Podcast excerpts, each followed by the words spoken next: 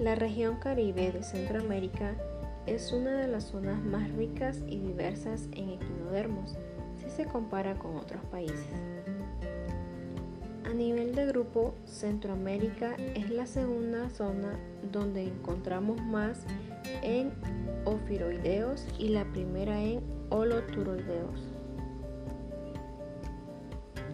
La riqueza de esta región radica en los sistemas arrecifales que posee, los cuales brindan una gama de microhábitats para el desarrollo de las especies.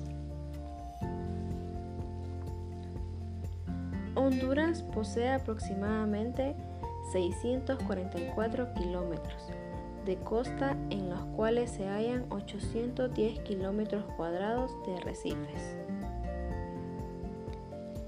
Esta gran extensión arrecifal se convierte en un ideal para el desarrollo de equinodermos.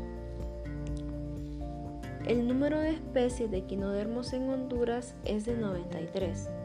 Es el país centroamericano más diverso con respecto a la clase asteroidea, teniendo 30 especies.